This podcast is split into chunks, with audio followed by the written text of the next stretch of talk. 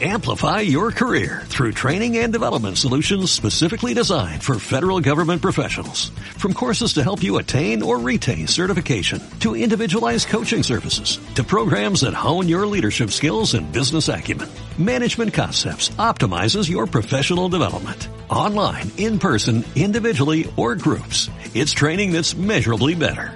Learn more at managementconcepts.com. That's managementconcepts.com.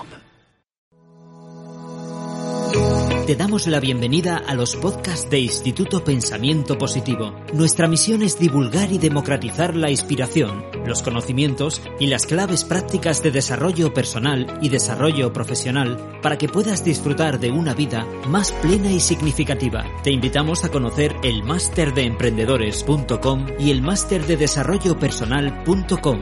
Los seminarios Vivir sin jefe, Vivir con abundancia, Vivir con propósito y nuestro club de emprendedores Mastermind. Accede a cientos de artículos con claves prácticas y herramientas para mejorar tu vida personal y profesional en nuestra web pensamientopositivo.org. Gracias Benji, Paloma, gracias por avisarme. Marta, Pilar, Elena, Adrián, Lucrecia, Vanessa, Noelia, Milagros, Vergara, Eva, Javier, María Viñas, ¿qué tal amigos? Cecilia, Mariano, Alicia Hidalgo, Daniel, Jessica Toro, Verónica Viscardi. Genial. Vamos a dar unos segundos que se tiene que ir cargando en la plataforma todo el mundo a medida que va entrando. Inma, Jorge, Dulce. Bueno, bueno, qué alegría. Desde Argentina, a ver, ¿desde dónde estáis? Jesús Orozco, que dice que ya se escucha. A ver que pongo el audio aquí, o sea, el, perdonadme el chat que se vea bien. Eh, a ver un segundito, chatear, aquí lo tenemos. Listo, ya lo tengo aquí en pantalla que se vea bien. Esto por aquí, dame un segundito. Bueno, pues vamos a ir dando unos instantes que se vaya conectando eh, todo el mundo. Son las 7 y 2 minutos. Esto significa que vamos a dar un minutito más mientras se va conectando todo el mundo desde Bogotá, desde Guayaquil, Las Palmas de Gran Canaria, desde Argentina, desde Sevilla, desde el norte de Argentina, desde Manresa, desde México, desde Tenerife, desde Argentina, madre mía, desde Las Palmas de Gran Canaria, desde Londres, desde Cartagena, Cartagena, Murcia en España o Cartagena, Colombia. A ver, desde Ecuador, desde Argentina, desde Perú. Es impresionante esto, ¿eh? es impresionante. La verdad que da, da alegría empezar así la tarde desde La Paz, Bolivia, desde Murcia, Guayaquil. Genial. Bueno, pues vamos a arrancar, amigos. Yo creo que se ha conectado ya prácticamente todo el mundo, así que vamos a por ello y si no, pues que se vayan conectando. Nosotros, como siempre, arrancamos puntuales. Vamos a por ello. Bueno, hoy el tema va de escalar nuestro proyecto. Hoy el tema va de cómo escalar y duplicar nuestro negocio. Hoy el tema va de cómo hacer crecer nuestro negocio y nuestro proyecto, ya sea que seamos emprendedores que estemos nosotros solos o ya sea que tengamos más gente. ¿Por qué hablo de esto? Bueno, dejadme que os cuente un par de números, no os voy a abrumar con cifras, pero en el 2011 yo saqué mi primer seminario Vivir sin jefe y ese año se apuntaron como unas 10 personas aproximadamente, quizá algo más, 12 o por ahí. Nada, lo hicimos en una sala, prácticamente lo podríamos haber hecho en una furgoneta.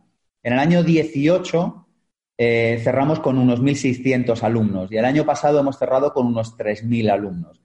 Es decir, que creo que sé algo, no mucho, porque esto, y no lo digo por decir, creo que es verdad lo que estoy diciendo, creo que esto es un no parar de aprender, creo que esto de ser emprendedor es que cuando llegas a una cima llega la siguiente, creo que es estar fuera de la zona de, confort permanente y, y, completamente todo el rato, pero bueno, de pasar de hacer un seminario con 10, 12 personas a cerrar el año pasado con 3.000 alumnos, creo que algo sé de cómo duplicar.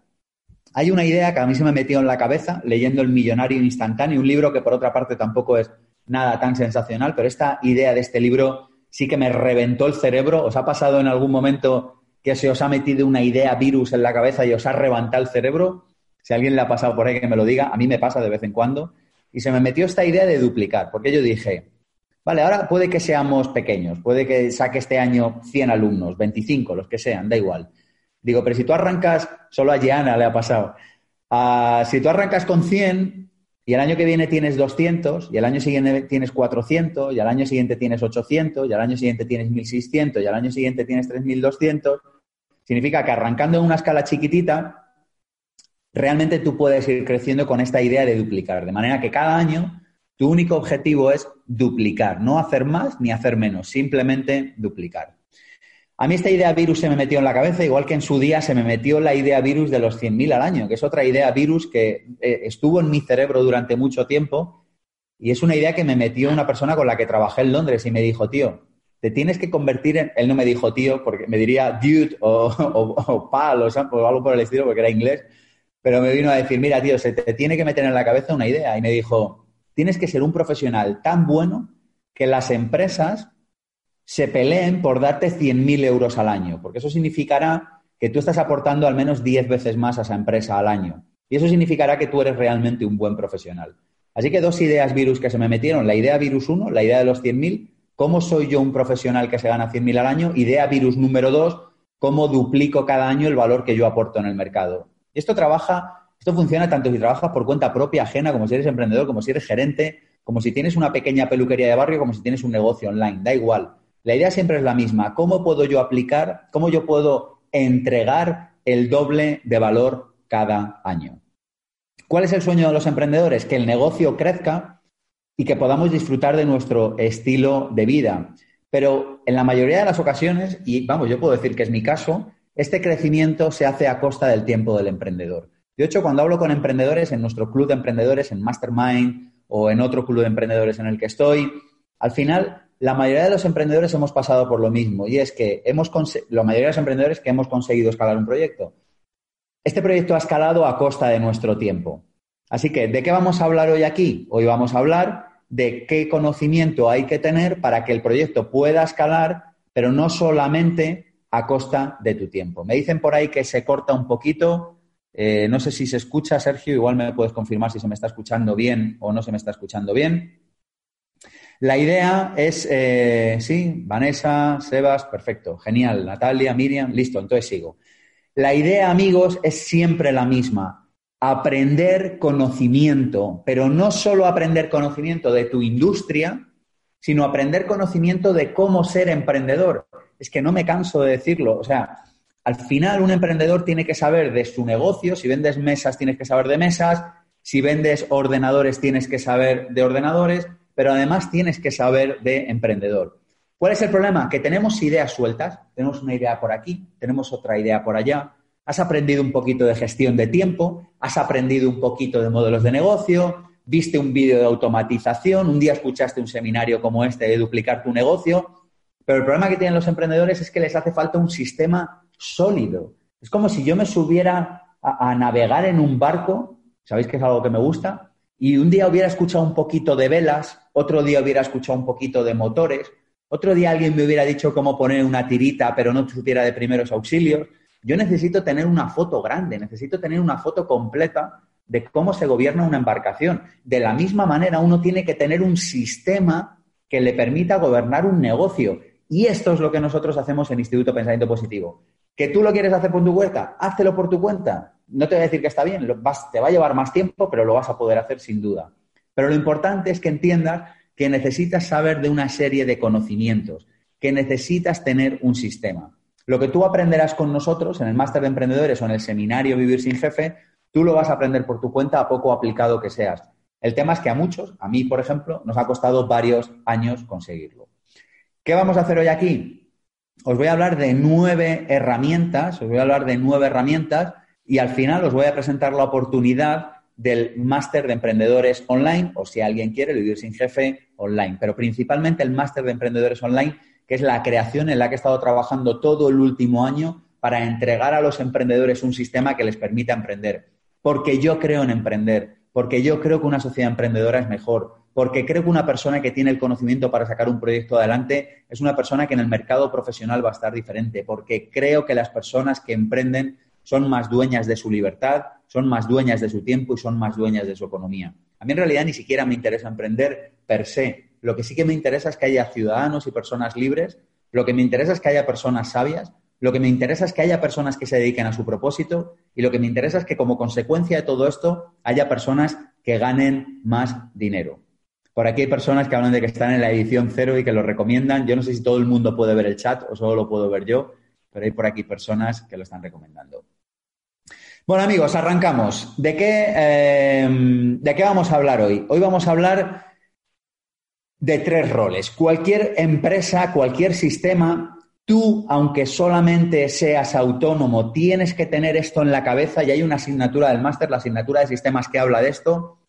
Por favor, o sea, tatúate esto, apúntatelo en la nevera. Hacen falta tres roles, tres. El primero, en cualquier organización, aunque seas tú como autónomo. El primero es emprendedor. ¿Cuál es el rol emprendedor? Es la persona que tiene la visión, es el visionario, es la persona que entiende que es capaz de entender el espíritu de los tiempos, que es capaz de saber hacia dónde va a ir el mercado, que tiene una idea, que, ha sentido el problema que su organización o él como autónomo soluciona. Pero una empresa no tira con un, rol emprendedor. Es más, el rol emprendedor suele estar en el futuro, suele ser una persona que va como por delante del resto. A veces medio, yo, yo conozco un montón de emprendedores y es como una característica común. Es como gente que, que de repente un día dice, hostia, ya lo tengo, el año que viene se van a llevar puertas amarillas. Y entonces eh, lía su equipo, se pone a fabricar puertas amarillas, a veces nos damos golpes, a veces no, pero lo importante es que es la persona que vive en el futuro, que sabe la dirección, que sabe hacia dónde hay que ir. Pero una empresa no se levanta con esto. A una empresa, a un proyecto le hace falta el rol gerente. El rol gerente es el que vive en el pasado, es la persona que mira el Excel, que mira las cuentas, que valora lo que puede salir mal, es la persona que distribuye los recursos, es la persona que ama el Excel, es la persona que es capaz de poner un poco de sensatez a las ideas del emprendedor. Pero con esto tampoco sale un proyecto adelante. Hace falta un tercer rol, que es el rol técnico. Es la persona que ejecuta, es la persona que hace, es la persona que, que pone la carne en el asador, es la persona que sabe lo que hay que hacer, es la persona que en el hotel te sirve el menú del día, es la persona que diseña el menú del hotel, es la persona que pinta la puerta, la puerta amarilla de la que hablábamos antes, es la persona que descuelga el teléfono en una empresa, pero ojo, técnico somos todos. Con un técnico no se levanta un proyecto emprendedor. Para que un proyecto emprendedor salga adelante, hacen falta tres roles. Emprendedor, que vive en el futuro, que tiene la visión. Gerente, que vive en el pasado, que sabe organizar. Técnico, que vive en el presente, que sabe hacer. Decidme si se entiende esto que estoy explicando. las empresas que tienen exceso de rol emprendedor son estos que quedan y te dicen, estamos diseñando la web, tengo una idea cojonuda, eh, va a salir todo bien, tal. Pero con el rol emprendedor las empresas se dan unas hostias que alucinas. O sea, yo, yo lo veo permanentemente en el máster. Con el rol gerente es una empresa muy ordenada, muy organizada. Todo el mundo sabe dónde están los bolígrafos azules y los bolígrafos rojos, pero una empresa no sale adelante. Y el rol técnico es el rol del trabajador. Pero con ese rol tampoco sale una empresa adelante. Respondo a la pregunta que me hacen aquí. Si estás tú solo, tienes que tener los tres roles. Yo cuando arranqué solo tenía que tener rol emprendedor, tenía un rol gerente que tuve que desarrollar y lo tuve que hacer, y tenía un rol técnico. Tienes que tener los tres, porque si solo estoy haciendo, haciendo, haciendo, haciendo, haciendo, haciendo, no sé a dónde voy, no tengo futuro. Si solo estoy planificando, ni hago ni tengo visión. Y si solo tengo visión, lo más probable es que me acabe dando un golpe. Que sois varios, tenéis que distribuir estos roles. Esto es una de las muchas cosas que vais a aprender en el máster de emprendedores online, en concreto en la asignatura de sistemas. Lo importante es entender que tiene que haber los tres roles. Así que, ¿de qué va a ir la sesión de hoy? Y con esto la arrancamos. Vamos a hablar de tres claves para ser un buen emprendedor, vamos a hablar de tres claves para ser un buen gerente y vamos a hablar de tres claves para ser un buen técnico. ¿Estamos preparados? Vamos a por ello. ¿Os mola el menú del día de lo que vamos a aprender hoy aquí? Prepara el boli porque vamos a por ello. Bueno, primera idea, rol, vamos, Marta, Jessica, José Manuel, Naila, genial, vamos a por ello. Primer, em, primera clave, propósito de transformación masiva. Mira, yo este es un rol, o sea, perdona, este es un concepto que descubrí hace poco, como tal, lo descubrí. De hecho, tenemos en el Máster de Emprendedores Online una asignatura que se llama Organizaciones Exponenciales, donde ayudamos a las empresas y a los sistemas y a los autónomos y a los trabajadores propios, a los autoempleados, a que hagan esto, a que hagan un crecimiento exponencial.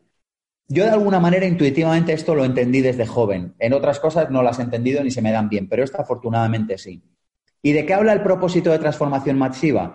Este es un concepto eh, del libro Organizaciones Exponenciales que básicamente lo que dice es, las empresas que crecen y que crecen exponencialmente, no es que tengan una gran aspiración económica, eso es muy 80 eso es muy del pasado. En realidad son empresas que tienen un propósito de transformación en este planeta. En realidad son organizaciones con propósito, en realidad son organizaciones que quieren hacer el bien, que quieren disrumpir una industria, que quieren cambiar la manera en la que se están haciendo las cosas. Por eso el propósito de transformación masiva no habla de lo que haces, sino de lo que aspiras a conseguir. ¡Wow! Vamos a darle un segundo a esto. El propósito de transformación masiva no habla de lo que haces, sino de lo que aspiras a conseguir. Nosotros en Instituto Pensamiento Positivo tenemos un propósito de transformación masiva, que es que las personas puedan disfrutar de vidas más plenas y significativas. ¿Y qué es lo que hacemos? Divulgamos herramientas de desarrollo personal y profesional para que cualquier persona, al margen de su nivel de ingresos o de su lugar de residencia, pueda hacerlo. Pero nuestro propósito es que las personas puedan disfrutar de vidas plenas y significativas. Nuestro propósito de transformación masiva es que esta información que hoy estamos regalando aquí, que, quedamos en los seminarios en Madrid o en Barcelona, que ahora tú tienes la oportunidad de acceder desde el máster de emprendedores online, que esa información llegue a todo el mundo. Lo importante del propósito de transformación masivo es que es inspirador, es que es como un imán, es que a la gente le gusta. Porque llega un momento en que las empresas lo que necesitan es tener una tribu eh, hay autores que hablan de esto. De hecho, hay un libro de Seth Godin que se llama Tribus, que es espectacular, que habla de esto. Eh, las empresas necesitan tener tribus que compartan este propósito. Así que lo importante del propósito de transformación masiva es que sea inspirador. Este propósito, lo bueno que tiene es que te da igual que tú tengas competencia o no, porque en realidad tú no estás en el nivel de la competencia de la industria, tú en lo que estás es en el nivel de transformar, estás en un nivel vibracional superior, estás con un propósito y las personas que tienen propósito, como si fuera una religión. Yo a veces digo, mira, tu empresa tiene que ser como tu religión, tú tienes que ser el primer creyente, el primer apóstol de tu propósito de transformación masiva. Un emprendedor básicamente es una persona que tiene que estar permanentemente compartiendo con los demás una idea. Así que, propósito de transformación masiva. Libro recomendado, organizaciones exponenciales los que os apuntéis al máster de, emprendedor, eh, de emprendedores presencial o el online, que es el que vamos a presentar hoy, tenéis una asignatura de esto. Pero básicamente la idea es que el emprendedor tiene que tener una idea para transformar el mundo y que eso le va a facilitar, por un montón de razones que no vamos a entrar hoy en este webinario, le va a facilitar terriblemente las cosas. Clave número dos, os había prometido nueve. Clave número dos, tener unos valores claros. Hay un libro que se llama Primero lo Primero, es un libro de Covey que habla, por si aquellos, bueno, o aquellas personas que quieran leer y que quieran trabajarse esto por su cuenta, es un libro que habla de cómo sacar las organizaciones adelante. Y básicamente la idea, que una de las ideas fundamentales de este libro, habla de qué son los valores. Entonces lo que dice es, las organizaciones que funcionan bien no pueden tener un manual de procedimientos, aunque deberían, no pueden tener un manual de procedimientos para cada pequeña tarea que hay que hacer en la organización lo que tienen que tener son unos valores claros, lo que tienen que tener es una directriz clara, lo que tienen que tener es unos principios que reúna al grupo y que el grupo considere como suyos que les permitan tomar decisiones. Hay un ejercicio que me comentó un amigo emprendedor hace años, nosotros lo hemos hecho en Instituto Pensamiento Positivo. Andrés, el libro de valores es primero lo primero y el anterior es organizaciones exponenciales.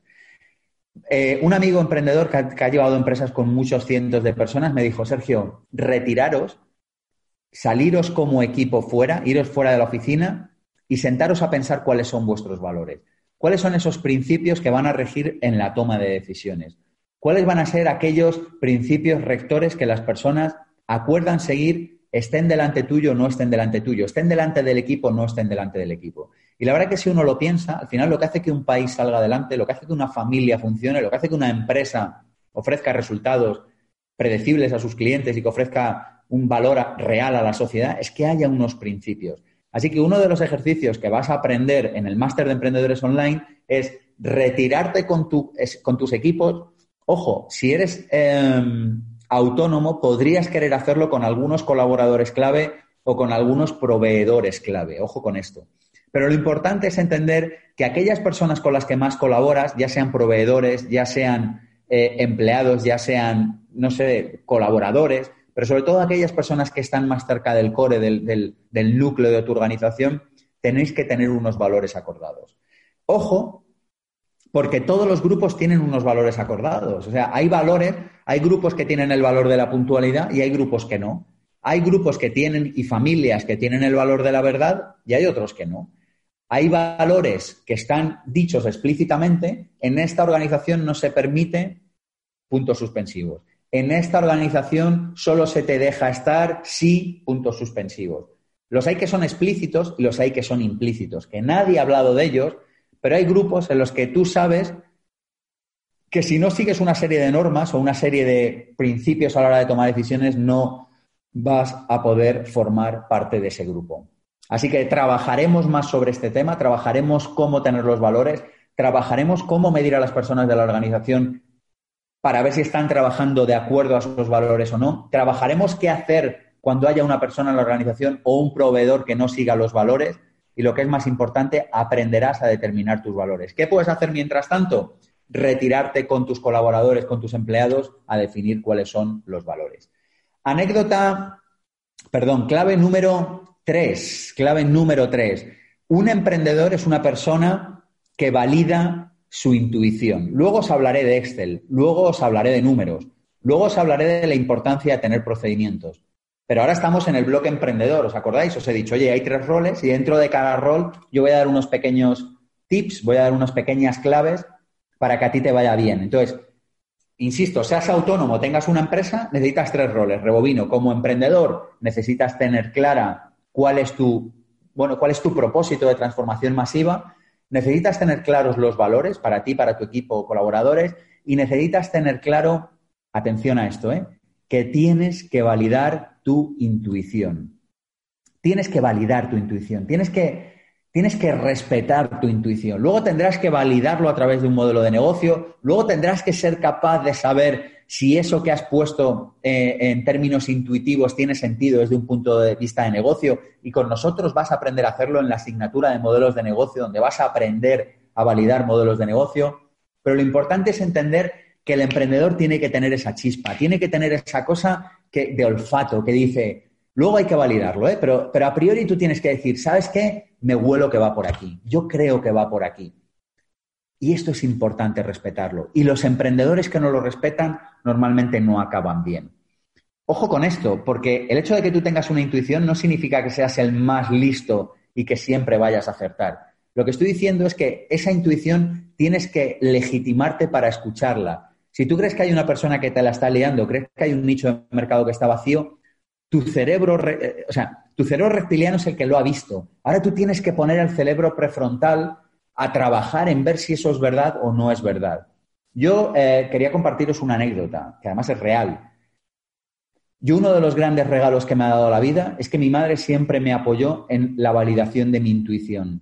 Y es algo que llevo puesto, es algo que llevo puesto en mi vida, es algo que me levanto por la mañana y llevo puesto a nivel celular. Y es que si tengo una intuición, trato de, fiarme. Eso no significa que yo vaya a hacer lo que esa intuición me dice. Eso significa que yo tengo que empezar a investigar para ver si hay, hay algo. Es como si yo dijera, yo tengo la intuición de que en esa montaña hay una mina. Entonces eso no significa que yo vaya a comprar la montaña. Eso significa que yo voy a hacer lo posible para ver si dentro hay una mina y si dentro hay una mina, entonces ya empiezo a comprarme la montaña o a montar una mina pero significa que de entre todas las montañas posibles, si mi intuición me dice que es por ahí, yo tendré que ir hacia esa. Y yo es algo que me recuerdo con frecuencia y digo, eh, este es un regalo que me ha hecho la vida y yo tengo que respetarlo y tengo que apreciarlo y tengo que honrarlo. Y es algo de lo que me acuerdo eh, muy a menudo. Y tú me dirás, vale, Sergio, y si yo no lo llevo, eh, ¿cómo hago para honrarlo? Bueno, vamos, como siempre, en Instituto Pensamiento Positivo con las claves prácticas. Lo primero es el autosecuestro yo algo que llevo haciendo muchos años es autosecuestrarme unos cuantos días al año. he hecho las cosas más inverosímiles aquí. He hecho desde encerrarme en una casa, a irme a estudiar, a ponerme a preparar un libro, he hecho de todo. Pero lo importante es que unos días al año paro. ¿Qué significa paro? Significa que en un mundo en el que hay mucha actividad, mucho WhatsApp, mucho correo electrónico, mucha reunión, mucho ir, mucho venir, en el que hay mucho de todo, hay unos días al año en los que hay que parar. ¿Por qué? Porque la intuición se manifiesta con el silencio. La intuición hay que dejarle un hueco para que nos hable, porque la intuición, la llamada del propósito, la llamada de la intuición es una llamada silente, es una llamada silenciosa, no es una llamada que, pueda entrar en competición con el email y con el WhatsApp. Es una llamada como de, oye Sergio, yo creo que esto va por aquí. Pero mientras te dice así de manera silente, yo creo que esto va por aquí, ahí te entra una llamada de teléfono, te entra un no sé qué. O sea, al final es como complicado encontrar ese hueco. Así que la idea es un autosecuestro anual. Ojo, que puede ser un día, ¿eh? Ojo, yo conozco una persona que se autosecuestra el primer lunes de cada mes y no aparece por ningún lado, se va aquí a la Sierra de Madrid, se va a dar un paseo, se da una vuelta, dice, y, y él me dice, ¿y qué hago en ese rato? No hago nada. Básicamente es como me dedico a pasear, a escuchar, a pensar, ¿Y qué puedes hacer también para guardar ese rato de silencio? Estar 10 minutos al día en silencio. 10 minutillos, no hay que estar más. Yo, yo ya lo he estado, he estado como 8 o 10 minutos. ¿Y qué hay que hacer esos 8 o 10 minutos? O media hora si quieres, o una hora, o lo que te dé la gana, pero un ratito. Dice, ¿y qué haces esos 8, o 10 minutos? No, no hago nada. No hago nada. ¿Qué hago? No sé, reflexiono, pienso, permito que me vengan ideas, digo, ¿qué ha pasado? ¿Qué no ha pasado en esta reunión? Qué ha pasado con este trabajo, este informe que yo estoy haciendo, cómo va este proyecto, cómo va mi vida. Uno, la idea es que tiene que dejarle espacio al silencio para que el silencio sea capaz de hablarle. Ojo con esto también. Eh, el silencio es tanto más nutritivo. Me hablan por aquí y me dicen, es meditar. Yo no le llamaría meditar. O sea, yo, yo simplemente, si le quieres llamar meditar, llámale meditar. Si le quieres llamar mindfulness, llámale mindfulness. Yo le llamo estar un rato en silencio, te pones aquí en esta silla y te quedas un ratito así en silencio. Y ya está, sin más, no hay que hacer nada. Te quieres dar un paseo, date un paseo. Yo prefiero estar quieto, pero ya está, un ratito, permitir que el silencio nos hable. Fijaros que esto lo hace muy poca gente, muy poca gente. Y así nos va. Yo tengo un familiar que dice, el mundo iría mucho mejor, terriblemente mejor, si los seres humanos aprendiéramos a estar diez minutos en silencio al día. ¿Y qué haces esos 10 minutos? Nada. ¿Acaricio al gato? No acaricies al gato. Eh, no sé, leo el periódico, no leas el periódico, no hagas nada. Permite que el silencio se manifieste. Permite que la intuición te hable. Ojo, y con esto cierro. Esta tercera clave. La intuición es tanto más nutritiva cuanto más sepas tú y cuanto más hayas trabajado tú. O dicho de otra manera, la huerta será tanto más fértil cuanto más la hayas abonado y más la hayas regado. Y vuelvo otra vez a lo mismo. 10% de diezmo educativo. Invierte el 10% de tu salario, ingreso, facturación, revenue o lo que te dé la gana. Determínalo tú si es un 10, si es un 8, si es un 15, pero determina un presupuesto anual para formación. Esto yo no me voy a cansar de decirlo, porque es que hasta que no nos entre en la cabeza que nuestra vida depende de lo que hacemos, pero también de lo que aprendemos, porque por mucha buena voluntad que yo tenga y por mucho que diga, yo voy a trabajar ahora todos los días de la semana durante los próximos tres años. Es que da igual, porque si no tengo ideas nuevas, lo que voy a producir va a ser siempre lo mismo. Por eso las huertas entran en barbecho cada cierto tiempo, o entraban. Ahora, como estamos locos, estamos cultivando la tierra hasta esquilmarla, 365 eh, días al año ya ni siquiera hacemos esto. Pero tradicionalmente a las huertas se las dejaba respirar y se las dejaba respirar para nutrirlas. La educación es esa nutrición. De ahí la idea del diezmo educativo. Me preguntan por aquí, ¿el diezmo puede ser en tiempo o en dinero? La idea del diezmo es que sea en dinero. Si no te apetece el diezmo y te apetece un 8%, eh, está bien también. O sea, no sé tus ingresos, no sé tu situación familiar. Pero, joder, lo acojo. Es que lo, lo impresionante es que la mayoría de las personas no tienen un presupuesto de educación. Es que no tienen un presupuesto de educación. Pero ni en tiempo ni en dinero. O sea, si tú le coges a una persona y le dices, eh, querido amigo, ¿cuánta va a ser tus horas de educación este año? La mayoría de las personas te van a decir, no lo sé, no lo sé. ¿Cuántos libros vas a leer? ¿A cuántos cursos vas a ir? ¿Cuántos máster vas a estudiar en la próxima década? Y la mayoría de la gente no te va a decir algo concreto porque no lo saben. Lo que trato de decir es que hay que dejar un hueco para el silencio, pero para que ese silencio sea nutritivo, tú has tenido que abonar, has tenido que regar. Y eso se llama educación. ¿Queréis un dato heavy? Se hace muy rápido. Un dato fuerte.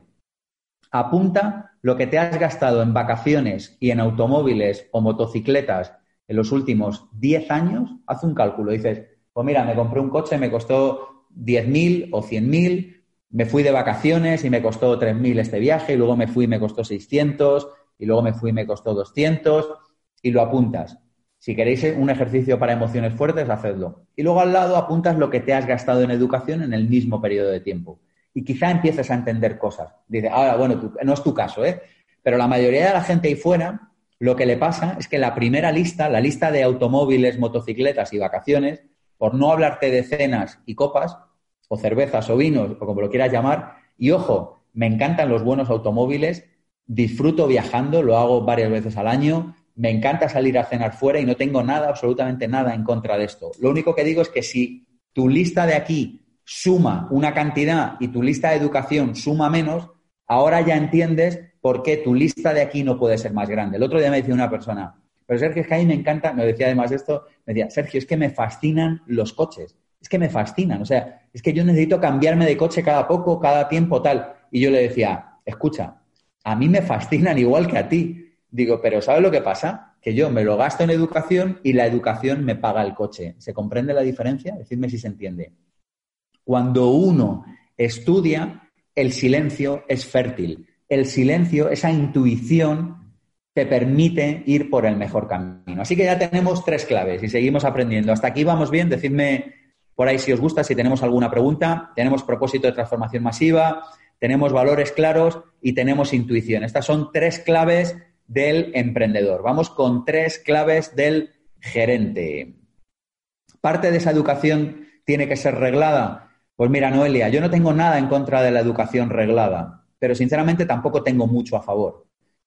No te sé decir, lo que sí, o sea, no, no, te voy a decir si creo que tiene que ser de eso o no. Lo que sí que te voy a decir es que creo que parte de esa educación tiene que ser no reglada. Eso sí que lo sé. Mira, ya que me digas, mitad reglada, mitad no, eh, pues no sé, quizás. Oye, 80-20, pues, pues vale. Digo, pero hay una parte que sé que tiene que ser no reglada. Y permíteme que te diga por qué. Mira, estamos en un webinario de emprendedores. Estamos en un webinario de gente que está a las siete y media de la tarde en Madrid, en España. ¿Qué es reglada? Eh, pregunta Fabián. Reglada significa que te dan una titulación oficial. Significa que recibes un sello del Estado que te dice que esa educación está bien. Pero dejadme que os diga una cosa. Esto es un, esto es un webinario de emprendedores. Esto es un webinario de gente que quiere que le vaya bien. Y permitidme que sea totalmente franco es muy complicado que lo que necesitas, Costa Rica 12 del mediodía, listo.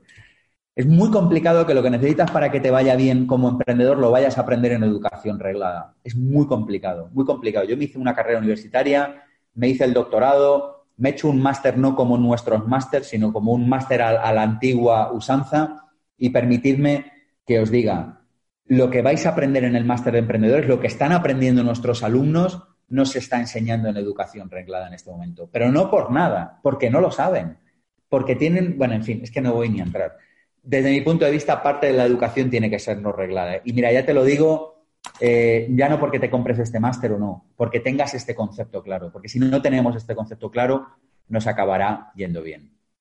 Dicen por aquí, creo en la educación no reglada y con 18 años. Mira, yo con 18 años a mi hermano cuando, cuando se fue a estudiar me preguntó, yo le dije, digo, si quieres ir a la universidad está bien, si es que con 18 años es lo que tienes que hacer, pero tu educación no la puedes confiar solo a la, universidad. Tú vas allí, está perfecto y no digo nada. ¿Os dais cuenta que no es una cosa o la otra? También no es lo mismo una persona con 18 años que una persona con 38.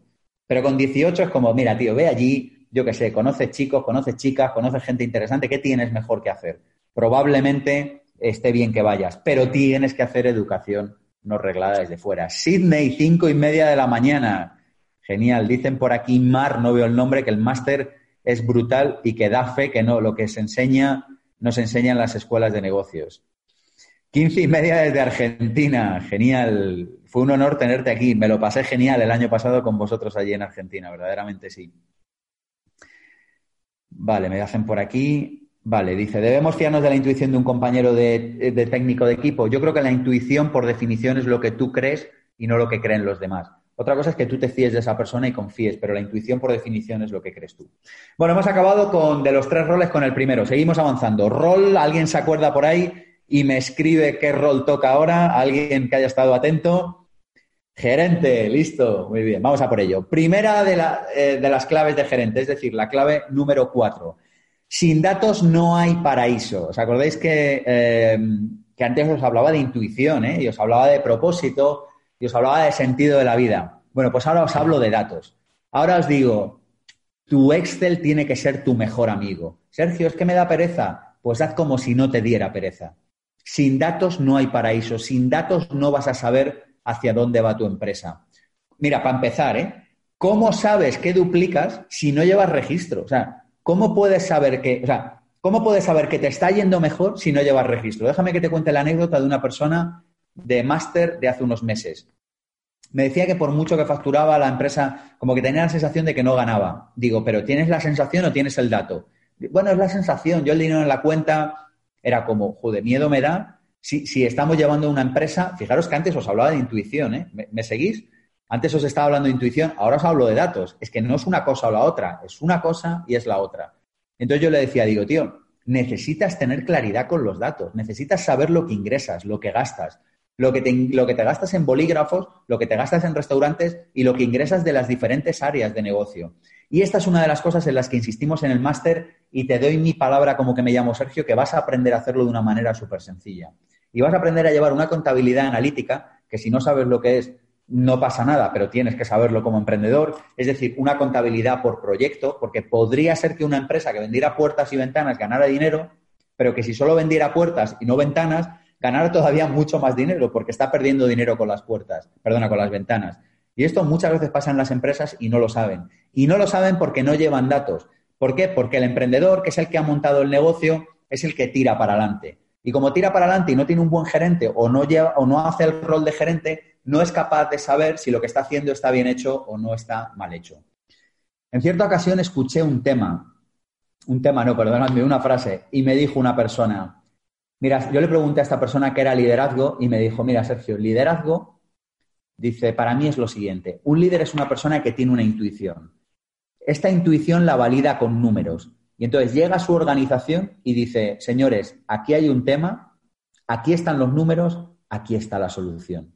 Y dije, wow, qué manera tan sencilla de definir el liderazgo. Es una persona que ve un tema, tiene una intuición, pone un tema sobre la mesa, normalmente incómodo, busca datos y a continuación propone una solución. Pero tú cómo vas a tener datos si no estás llevando los datos de tu organización. Por cierto, para la mayoría de las empresas llevar los datos es muy sencillo, muy sencillo. Lo único que hay que tener es un procedimiento claro y lo único que hay que tener es cierta claridad a la hora de cómo tomar los datos, cosa que vas a aprender en el máster de emprendedores online.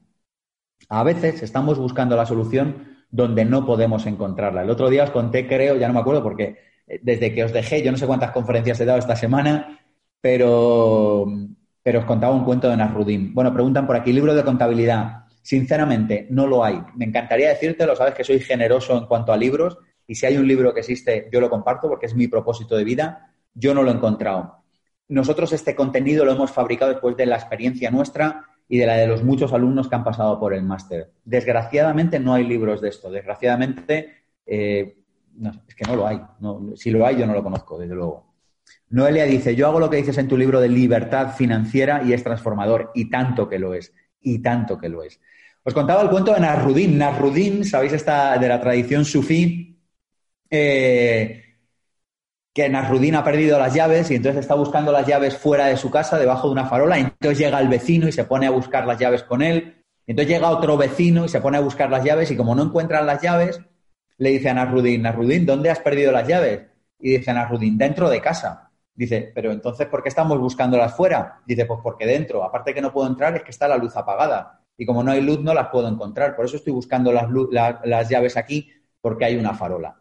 Todos los cuentos de Nasrudin juegan así como desde el humor y desde la paradoja. Pero fíjate que es lo que muchos emprendedores están haciendo en muchas ocasiones. Están buscando la solución donde no la van a encontrar porque el dato es el que te va a dar la solución. El hábito, por cierto, de llevar buen registro de datos es mucho más importante que la cantidad. Sergio, es que yo facturo 40.000 euros, o facturo 50.000 o 22.000 o lo que sea, o dólares, y es que esto llevar datos a mí no me tal. Y yo digo, es importantísimo que si estás facturando poco, empieces a llevar un control de los datos, porque cuando hay que llevarlo es ahora. Cuando tienes que hacerlo es ahora que eres pequeño. Precisamente porque si ahora que eres pequeño no lo haces, no vas a subir al siguiente nivel, no vas a llegar al nivel donde ya sí que te es imprescindible llevar los datos. Así que herramientas, como siempre en IPP, tomad el boli. Herramienta, presupuesto personal. Tú, yo como Sergio, tú como tu persona, tú como Noelia, como Sara, como Fernando, como te llames. Necesitas llevar un presupuesto personal. Si tú no llevas un presupuesto tuyo de tu familia, no de tu empresa, ¿entiendes la diferencia? Pero Sergio, es que soy autónomo, somos lo mismo. No, no sois lo mismo. Sois dos cosas separadas. Una cosa es tu negocio y otra cosa eres tú. Si tú no llevas, mira, permíteme que te lo diga así, si tú no llevas un presupuesto de ti como tu persona, ¿cómo carajo le vas a pedir a tu equipo que se ponga las pilas y lleve control? A veces uno para hacer cierto tipo de cosas tiene que estar legitimado. Y para que uno esté legitimado y para que uno sea capaz de pedirle ciertas cosas a los demás, uno tiene que estar haciéndolas antes. Así que primera herramienta, eh, presupuesto personal. Segunda herramienta, presupuesto empresarial. Presupuesto empresarial. ¿Y qué es el presupuesto empresarial? Es una previsión de ingresos y gastos, por ejemplo, de este año 2020. Nosotros en IPP decimos, pues mira, en libros vamos a facturar tanto, en el máster Emprendedores Online vamos a facturar tanto, en el seminario Vivir sin Jefe vamos a facturar tanto, en el seminario Vivir sin Jefe Online vamos a facturar tanto. Y del presupuesto luego se tiran acciones. Esto lo vas a aprender a hacer en el máster de Emprendedores Online. Y yo, si te soy honesto, yo digo, pero yo cómo pude escalar una empresa sin conocer al principio estos detalles. Es que yo no sabía hacerlo, no me explicaron cómo se hizo. Pero definitivamente cuando tú aprendes a hacerlo te das cuenta de que puedes tomar decisiones, porque sin datos no hay paraíso. Si no hay datos concretos no puedes tomar decisiones. Pregunta por aquí Armando, has dicho que los datos son por proyecto individualmente. Si necesitas una contabilidad analítica, una contabilidad analítica es una contabilidad que te saca proyecto por proyecto y efectivamente luego se hace la agrupación de todos. Normalmente, lo más normal, esto vais a aprender a hacerlo en el máster online, lo más normal es que se haga una contabilidad de todo y que luego algún proyecto específico que lo necesite lleve una contabilidad analítica. Así que herramientas, presupuesto personal, presupuesto eh, empresarial y por último, la tercera herramienta es la reunión de revisión del presupuesto. Seas tú solo o seas con 25 o, tengas una empresa grande o pequeña. Porque no solo basta que lo hagas, es que luego tienes que tener una reunión para pensar sobre qué te están diciendo esos datos. Insisto, si estás tú solo, pues tú solo contigo mismo, primero lo sacas los datos y luego te tomas un rato, eh, tanto del presupuesto personal como del empresarial. Esto es fundamental, detenerse un rato. Mira, yo conozco una persona que dice, una persona de mucho éxito, por cierto, desde mi punto de vista, en lo personal, en lo profesional, en lo económico, y me dijo un día, dice Sergio, es increíble lo que se puede llegar, me lo dijo sin broma, ¿eh? me dice, es impresionante lo que se puede llegar a conseguir en la vida con tan solo coger la costumbre de pararse a pensar un rato cada día. Y esto que suena chiste, en realidad es de lo que os estoy hablando. Así que hay más herramientas, pero para la charla de hoy, presupuesto personal, empresarial y revisión. Me preguntan por aquí, ¿Cómo es posible prever ingresos y gastos cuando emprendes por primera vez y lo desconoces todo? Es muy buena pregunta. Tienes que hacer una, estimación. Pero atención, si yo hago una estimación de gastos 100 y una estimación de gastos 2, eh, perdóname, rebobino, hago una estimación de ingresos 200 y de gastos 100, yo digo, bueno, me lo invento, está basado en la nada. Y digo, eh, que me he confundido, que en vez de ingresos 200 he tenido eh, ingresos 150 entonces yo ya sé que, gastos no pueden ser 100, tienen que bajar a 75. Es decir, el presupuesto me permite que si yo hago una previsión y no la cumplo en ingresos, tampoco la puedo cumplir en gastos. ¿Se entiende la idea? Si no, como decía el chiste, dice, oye, ya que no hemos cumplido el presupuesto en ingresos, al menos cumplámoslo en gastos, ¿no? Pues más allá del chiste, eh, en fin, por lo menos te sirve para eso, para no despistarte mucho. Dice, si ya empezaste mal a llevar tu empresa, es mejor liquidarla y empezar de nuevo de forma correcta o continuar con la empresa y tratar de enderezar. No te puedo responder a esa pregunta, John. Es una pregunta muy amplia y una pregunta amplia conlleva respuestas muy amplias. Con eso no te puedo responder, lo siento. El presupuesto para formación sale del presupuesto empresarial o del personal. Si estás trabajando por cuenta ajena del personal, si estás trabajando por cuenta propia, es tu negocio del empresarial. Seguimos, clave número, alguien que esté atento, vamos a por la clave número 5. Muy bien, vamos a por ello. Clave número 5, rodearse de un equipo. Bueno, a esto le hemos dedicado otro tema en el máster de emprendedores online. Le hemos dedicado un solo, uno solo de las asignaturas del máster porque es un tema apasionante. Mira, yo hablo con emprendedores de España, de Latinoamérica, sobre todo de España, lógicamente, pero de muchos sitios. De Europa también tenemos alumnos que vienen de otros países de Europa a España nuestro máster. Y hables con quien hables, te dicen siempre lo mismo. Te dicen, la cosa más complicada que tiene mi negocio es encontrar personas que puedan trabajar en mi proyecto. Y yo creo que es verdad. Yo creo que de las cosas, de los, de los principales retos que tenemos como emprendedor es rodearnos de un buen equipo. Al final, fíjate que eres la media de las personas con las que te rodeas. Mira, hay un, hay un ejercicio típico de finanzas personales, si queréis hacerlo ahora sobre la marcha, dice, oye, ¿cuáles son tus cinco mejores amigos? o se puede hacer de las dos maneras, o las cinco personas con las que más tiempo pasas. Y al final, en el medio o largo plazo, la media de los ingresos de las cinco personas con las que más te relacionas va a ser la media de tus ingresos. Al final, las personas con las que nos rodeamos nos influyen de la misma manera que nosotros les influimos a ellas. Para simplificarte la asignatura, y te doy un par de claves. Hay un, eh, hay un principio, quédate con esto y te vas a ahorrar cantidad de problemas en tu vida. Atención, ¿eh? solo esta clave te va a ahorrar problemas. Hay un principio a la hora de contratar que es right person, right seat. Right person, la persona que comparte los valores, la persona que comparte el propósito de la empresa, la persona que entiende por qué y para qué haces lo que haces, la persona que ama trabajar en esa industria, la persona que entiende que lo que estás haciendo es importante, la persona que entiende que en esa empresa hay unos valores y que seguirlos es importante para su propio desarrollo personal y para el desarrollo del colectivo. Esa persona que entiende eso es la right person. Si esa persona tiene otros valores o tiene otro propósito o simplemente está en otro momento vital, es fantástico, es estupendo, no pasa nada. Pero esa persona no es la persona correcta. Right seat, la persona que tiene las habilidades que necesita para hacer ese puesto de trabajo. El right seat es más fácil de enseñar que el right person, porque la silla adecuada eventualmente se puede acabar aprendiendo. Si una persona no sabe de algo y le pone voluntad, eventualmente puede terminar aprendiendo. Idealmente es que sea y persona ideal en la silla ideal. Fíjate, right person, right seat, correcto, tal y como lo has puesto. Nosotros decimos que la persona ideal para trabajar en tu empresa o contigo es una persona que es la right person in the right seat. Porque puedes tener a la persona correcta sentada en la silla incorrecta, persona con valores, con propósito, persona que comparte lo que quieres hacer en el mundo, pero que está sentada en la silla equivocada, que le has puesto a hacer el trabajo que no le corresponde hacer porque no sabe, porque no tiene las habilidades o porque no es capaz de aprenderlas. Así que una de las muchísimas claves que damos en el Máster de Emprendedores Online, vas a aprender con nosotros también hacer las preguntas que hay que hacer en las entrevistas. Preguntas como, por ejemplo, ¿por cuánto te vendrías a trabajar aquí y cuánto es lo que tú quieres ganar? Esto no es para engañar a nadie ni para hacerle un trapis. Eh, trapis eh, para LATAM, eh, como un truco, ¿no? Un trick.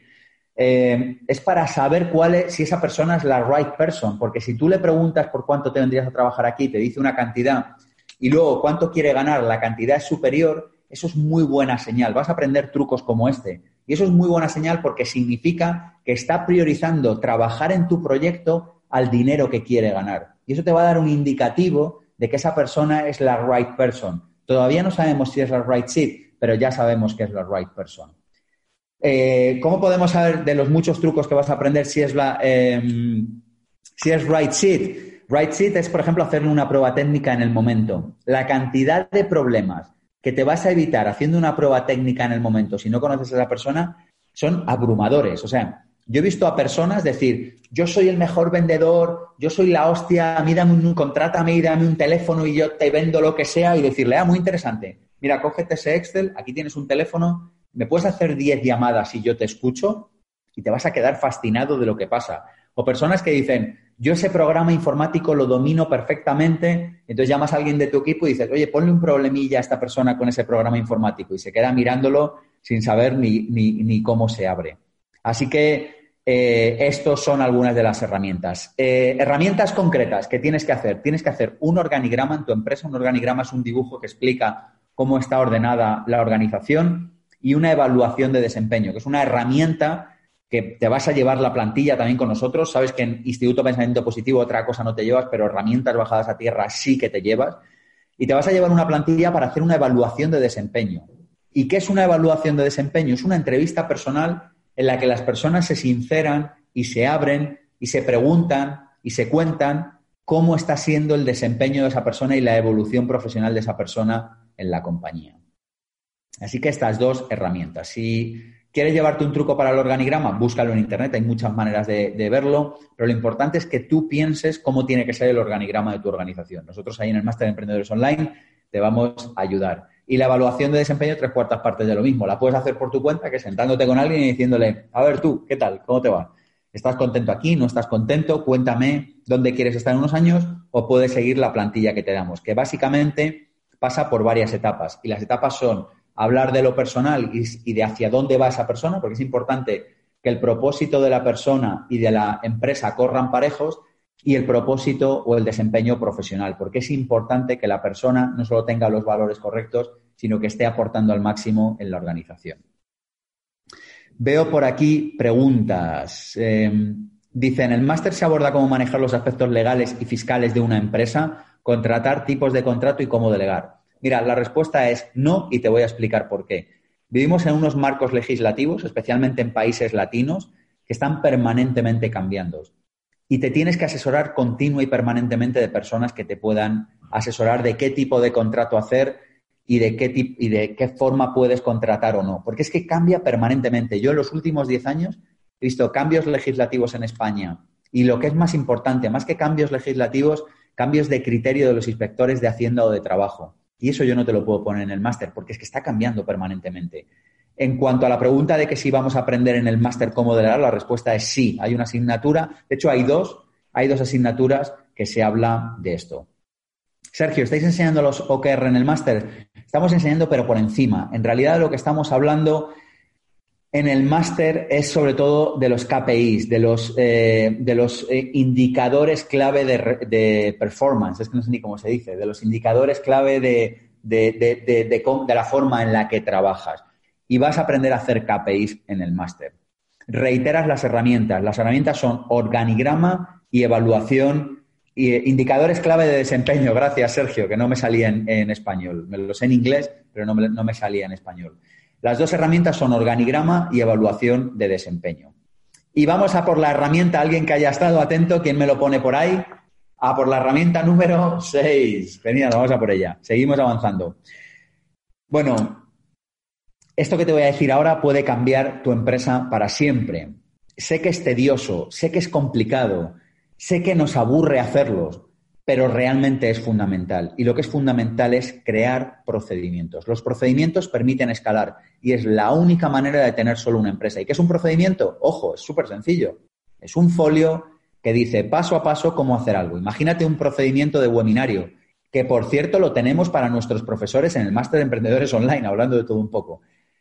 Yo me lo sé, porque al final soy el director de la empresa y entro aquí y lo hago. Pero al final, un profesor que llega a hacernos un webinario tiene que entrar y tiene que saber qué URL pica, cómo se conecta, qué tiene que hacer, si le da a grabar o no le da a grabar, tiene que saber si el fondo puede tener libros o no tener libros, tiene que saber cómo ir vestido, tiene que saber a qué hora tiene que estar, le tenemos que recordar que tenga un vaso de agua cerca para si eso no levantarse e ir a por él. Y eso es un procedimiento. Cuando tú tienes un procedimiento, una organización, te garantizas que las cosas salgan bien. Por ejemplo, para los profesores del presencial tenemos procedimientos y les explicamos cómo aparcar, les explicamos el ticket del parking, les explicamos a qué hora tienen que estar, les explicamos qué día nos tienen que mandar la clase para que nos dé tiempo a preparar los materiales, les explicamos cómo tienen que pedir la factura, está todo procedimentado.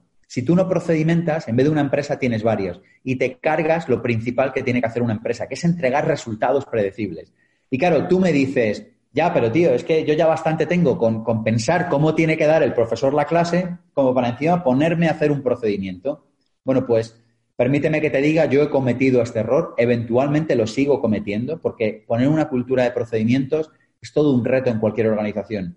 Dice por aquí que cómo hacer para que la gente cumpla el procedimiento, generando una cultura de procedimientos, generando una cultura de sistemas, explicando que estás en una empresa donde las cosas se hacen con sistemas, ¿Significa esto que todo el mundo lo va a seguir? Pues significa que sí o significa que no. La tendencia, por cierto, de la gente, esto tenemos que saberlo, es que entre procedimiento y resultado, la gente, todos, yo el primero, va a elegir resultado. ¿Qué significa entre procedimiento y resultado? Significa que entre que yo llego aquí y digo, tengo que hacer un webinar que sea capaz de dar valor y que sea capaz de explicar el máster o ponerme a leer el procedimiento, probablemente la mayoría de las personas van a decir, venga, va, vamos al webinario y lo doy todo. Y menos personas se van a poner a seguir el procedimiento para hacer el webinar. ¿Cómo se hace esto? Generando una cultura de procedimientos. ¿Quién tiene que hacer cumplir el procedimiento? El manager. ¿Os acordáis que hay tres roles? Emprendedor, manager, técnico. El que lo tiene que seguir es el técnico. Bueno, y el emprendedor y el manager también. ¿Quién lo tiene que hacer cumplir? La persona que hace de manager. ¿Por qué? Porque el manager es una persona de Excel normalmente, es una persona de procedimientos, es una persona que se siente cómodo diseñando en la hoja. Manager, gerente, correcto, así es. En la organización, ¿quién se encarga de elaborar los procedimientos? El manager, el gerente. Normalmente ese rol le suele gustar hacer procedimientos. ¿A quien le aburre soberanamente? Al emprendedor. Es la persona que no tiene espíritu. Yo los he hecho, pero reconozco que no es lo mío. Lo mío es pensar, es crear, es, escuchar a la gente, ver, lo siguiente que tenemos que hacer. Pero bueno, hay roles para todo en este mundo y todos están bien. ¿Se puede caer en muerte por gestión? Sí, tiene un nombre, y de hecho, las administraciones públicas mayoritariamente les ha pasado esto, se llama burocracia. En vez de burocracia, se llama burocracia, que es cuando todo empieza a procedimentarse, es cuando nos ha pasado, decidme si os ha pasado ahí o no. Que llegas a una empresa y dices, oiga, por favor, es que me puede dejar un boli para firmar. No, es que no le podemos dejar boli. ¿Por qué? Porque hay un procedimiento que dice que no se puede dejar un bolígrafo a personas que no son de la organización y usted no es de la organización, ya, pero es que quería firmarle el cheque para pagar, ya, pero es que no, usted me tendría que rellenar esta plantilla para que yo le pueda dejar el boli, me tiene que garantizar que me lo devuelve mañana, oiga, pero si yo solo quería dejarle un boli para firmar un cheque. Al final, algunas organizaciones mueren por burocracia y eso no puede ser. Hay que tener, como casi todo en la vida, un equilibrio entre la burocracia, es decir, entre los procedimientos y entre la libertad, porque los procedimientos no pueden recoger todas las situaciones de una empresa, de la misma manera que el sentido común, si solo seguimos sentido común, acabaremos teniendo muchas empresas diferentes. ¿Cómo se hace un procedimiento? Pues es algo que vas a aprender en nuestro Supermaster de Emprendedores. Bueno, esto es una asignatura en sí misma, pero básicamente, muy simplificadamente, ¿qué tienes que tener? Tienes que tener un organigrama, es decir, definir cuál es la, cómo es la organización. Esto es súper importante por un montón de razones que no vamos a entrar ahora, pero es súper importante, aunque seas tú solo o seáis dos, tenéis que tener un organigrama. Paso uno, tener organigrama. Paso dos, definir cada puesto. Imagínate que estás tú solo con otra persona y tú dices, yo soy a la vez director comercial y soy a la vez director de marketing y soy a la vez director financiero. Genial. Pues ahora defíneme comercial, marketing y financiero. Ya, pero es que soy solo yo, soy Sergio, hago los tres. Genial pero sepárame en el organigrama, que son tres puestos, y sepárame cómo haces tú cada puesto y defíneme cada uno de esos puestos. Y lo siguiente que vas a hacer es escribir procedimientos para las tareas fundamentales que hace cada uno de esos puestos. Y lo último que vas a hacer es integrarlos en un manual de operaciones. Esto que suena muy complejo y en realidad tiene una pequeña parte de complejidad, al final es más sencillo de lo que parece, porque al final tú no tienes que procedimentar todo. Tú no procedimentas cómo vas al baño. Tú no dices, abrir el picaporte, dar a la luz, eh, cerrar el picaporte con llave, lavarse las manos. Tú no explicas eso. O sea, al final, básicamente los procedimientos lo que definen son las áreas esenciales de la organización. al final, en una organización no hay tantos. Puedes repetir cada rol. Te los puedo repetir, Ceci, Vera, pero es que realmente cada organización tiene que definir los suyos. Y esto es de lo que va el máster. Tú tienes que sentarte y hacer una reflexión y decir, ¿cuáles son los roles que tiene mi organización? Eh, porque habrá organizaciones que tendrán, imagínate, departamento comercial y marketing, pero es que habrá organizaciones que no tendrán comercial y marketing, porque solo tienen un cliente y fin de la película. Eh, imagínate empresas que solo venden a un cliente, pues igual no necesitan, estas las hay, ¿eh? lo creamos o no las hay, pues a lo mejor no necesitan departamento comercial. ¿Sabes? Cada empresa tiene que definirlo. Normalmente sabéis que nosotros en el máster hablamos de cuatro áreas esenciales. Hablamos del foco en la foca y hablamos de que una empresa tiene que tener financiero, la F de foca, la O de operativo, la C de comercial y marketing y la A de administrativo. FOCA, foca, foco en la foca. Financiero operativo, comercial administrativo. Pero esta es solo una aproximación. Si haces marketing de redes, probablemente eh, te aplique igual, porque al final cualquier organización tiene que tener una parte operativa, cómo entregas producto, eh, eso es lo operativo, cómo entregas el producto o el servicio, tiene que tener, eh, perdóname, financiero, tiene que tener una parte de financiero, de facturas que entran, facturas que salen, productos que se pagan, que no se pagan, pagarés, cuentas, fiscalidad, todos los temas legales que hay que hacer en una empresa, financiero, operativo, el producto que entregas, que recibes, el estocaje, cómo llega el envío, cómo no llega, el comercial, cómo consigues hacer crecer la red y lo administrativo, todo lo que tiene que ver con los papeles, todo lo que tiene que ver con el orden. Al final, si es que nos dediquemos, lo que aprendéis, o sea, cuando uno aprende a hacerse emprendedor, se da cuenta de que lo que aprende le aplica igual, tenga una organización de marketing de multinivel o tenga una empresa de lo que tenga. Y esta es una de las ideas fundamentales que yo quiero transmitir en este webinario. Y es que aquí lo que vas a aprender con nosotros es aprender a ser emprendedor y que eso te sirve, te dediques a lo que te dediques en tu vida, te dediques ahora, te dediques en un futuro. Amplify your career through training and development solutions specifically designed for federal government professionals. From courses to help you attain or retain certification, to individualized coaching services, to programs that hone your leadership skills and business acumen, Management Concepts optimizes your professional development. Online, in person, individually, or groups. It's training that's measurably better. Learn more at managementconcepts.com. That's managementconcepts.com.